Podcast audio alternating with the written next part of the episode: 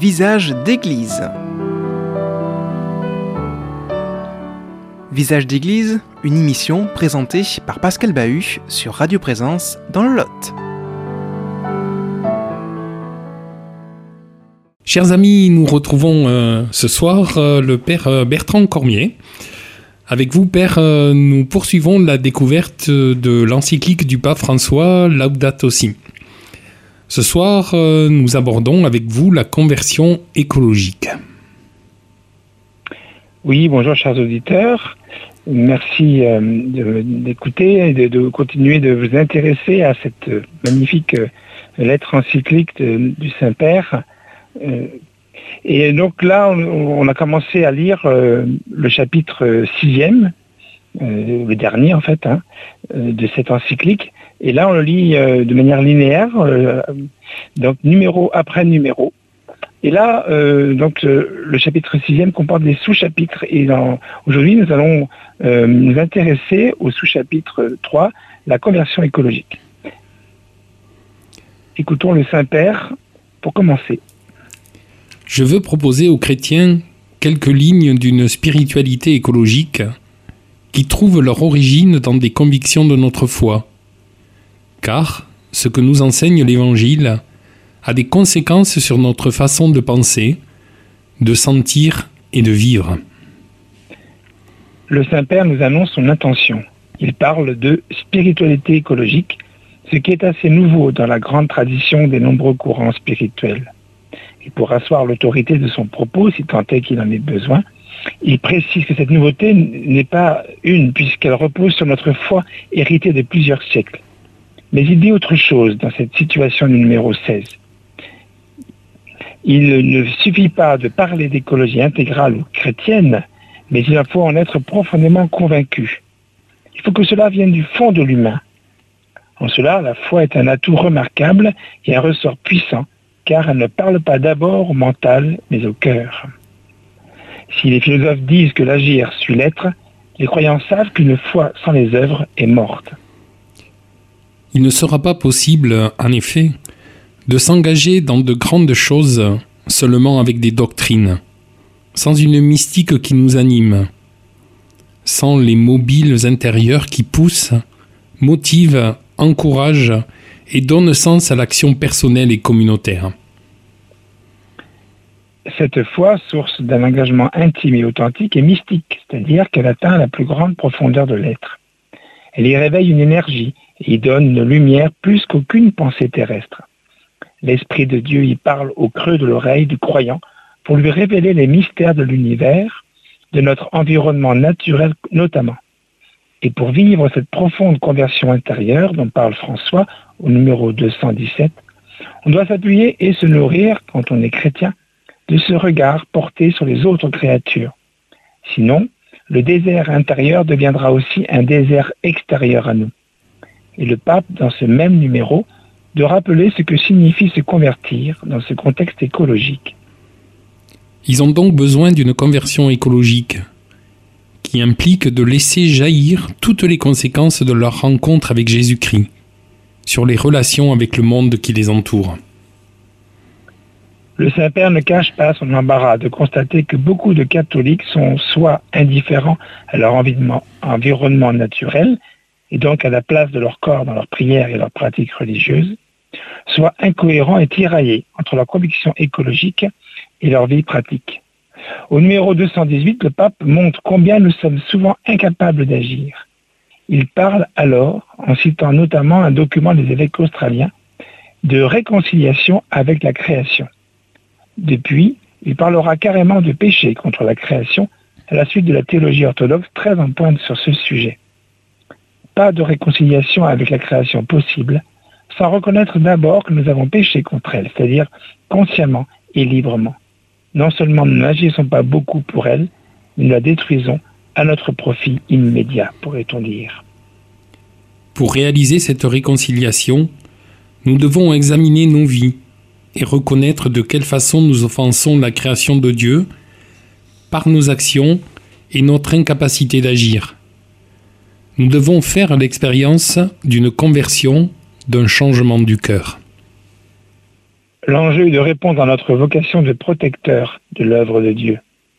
Cet appel divin ne concerne pas seulement l'individu, mais l'ensemble de la société humaine et autres qu'humaines qui le composent. En effet, le Créateur n'a pas créé des monades isolées, mais bien des individus en relation.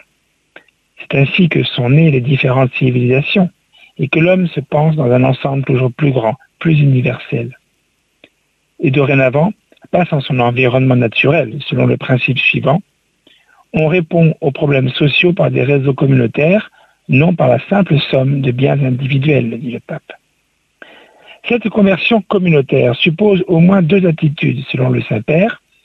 D'abord, la gratuité-gratitude et la conscience amoureuse de ne pas être déconnecté des autres créatures. Et par conséquent, la responsabilité accrue de l'humanité à l'égard de l'ensemble de la création. Non pas au-dessus, comme si nous étions Dieu lui-même, mais en dessous, pour servir cette réconciliation avec toute la création. Avec le numéro 221, le pape conclut ce sous-chapitre en rappelant quelques convictions édictées tout au long de son encyclique. Il est bon qu'on se les remémore.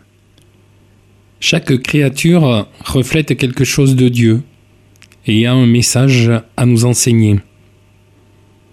Le Christ a assumé en lui-même ce monde matériel. Ressuscité, il habite au fond de chaque être, en l'entourant de son infection comme en le pénétrant de sa lumière. Dieu a créé le monde en y inscrivant un ordre et un dynamisme que l'être humain n'a pas le droit d'ignorer. Cet énoncé fait figure de credo chrétien de l'écologie en quelque sorte.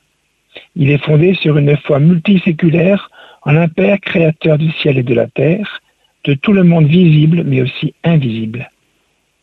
Dans ce développement, il n'y a pas que le dogme, il y a aussi des modèles, dont celui de Saint François. Le pape accorde une grande importance à ce saint car il s'est engagé pleinement dans ce dynamisme issu d'un rapport nouveau à la création, au nom de sa foi en Jésus crucifié et ressuscité.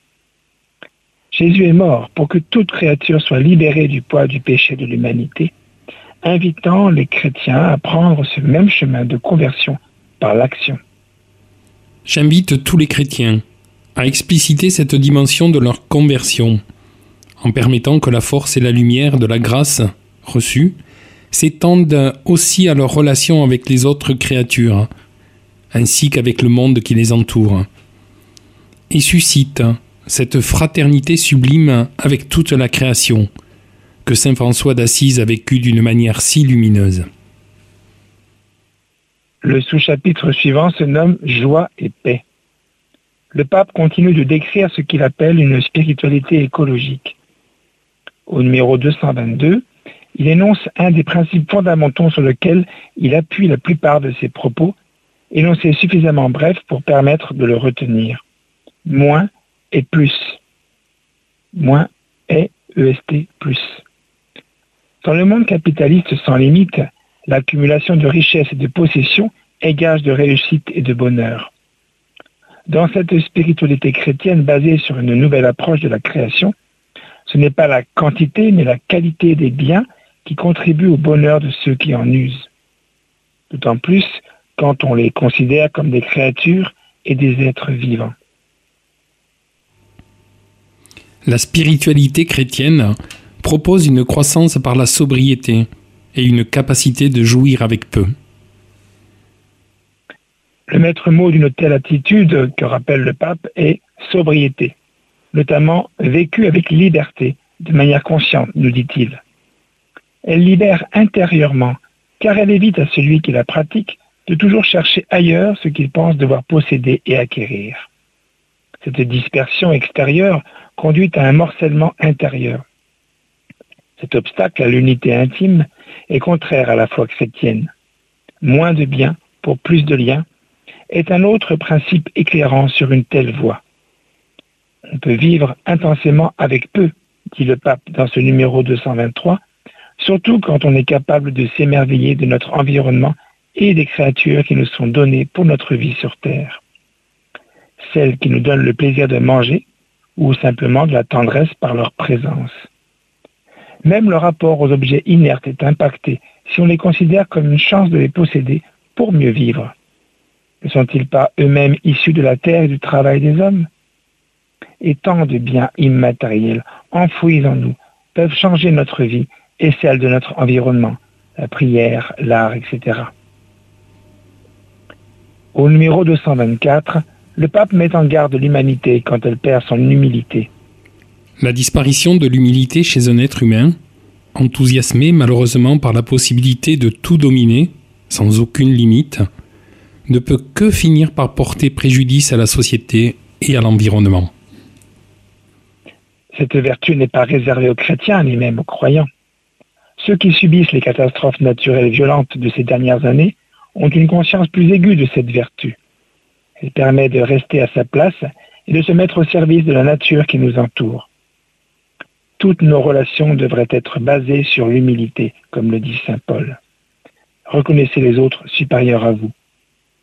Non en se rabaissant, mais au contraire en accueillant ce que nous sommes, ou plus précisément la conscience que nous avons actuellement. Cela est vrai, nous dit le pape, non seulement entre les humains, mais aussi avec toutes les créatures. En liant sobriété à humilité, François donne à cette dernière une application inattendue, après un XXe siècle qui a découvert, surtout en Occident, tout l'intérêt de lier science et technique, intérêt surtout pour certains humains, et souvent au détriment non seulement d'une grande majorité d'autres humains, mais de la nature elle-même. Mais le pape lie aussi sobriété à bonheur, en parlant de sobriété heureuse, expression qui n'est pas de son invention, mais qui permet de comprendre mieux pourquoi on devrait se convertir à la sobriété dans notre vie quotidienne. Il y a cependant une condition pour parvenir à cette sobriété heureuse, la paix. La paix intérieure des personnes tient dans une large mesure de la préservation de l'écologie et du bien commun, parce que, authentiquement vécue, elle se révèle dans un style de vie équilibré, joint à une capacité d'admiration qui mène à la profondeur de la vie. En d'autres termes, celui qui court après le temps en devient dépendant. Celui qui veut acquérir des biens matériels en est finalement esclave. Il ne peut ainsi retrouver l'harmonie intérieure que personne d'autre que lui-même pourrait lui permettre d'atteindre. Jésus ne dit-il pas que c'est de l'intérieur de nous que viennent les désordres Ceux qui sont extérieurs sont souvent le signe de ceux qui nous habitent. Sobriété, humilité, paix sont donc les ressorts de cette harmonie qui ne pourra que déteindre sur notre environnement. Nous voyons que lorsque ce n'est pas le cas, la nature nous rappelle rapidement à la raison qu'il s'agisse de notre propre santé ou de celle de notre environnement naturel. Jésus nous enseignait cette attitude quand il nous invitait à regarder les lys des champs et les oiseaux du ciel, ou quand, en présence d'un homme inquiet, il fixa sur lui son regard et mains. Il était pleinement présent à chaque être humain et à chaque créature. Merci à vous, Père Bertrand Cormier, euh, pour ce nouveau rendez-vous nous vous retrouverons très prochainement. Armand était à la réalisation de cette émission qui revient la semaine prochaine. En attendant, restez fidèles au programme de présence, aimez les gens et portez-vous bien. Visage d'église. Une émission qui vous a été présentée par Pascal Bahut sur Radio Présence dans le Lot.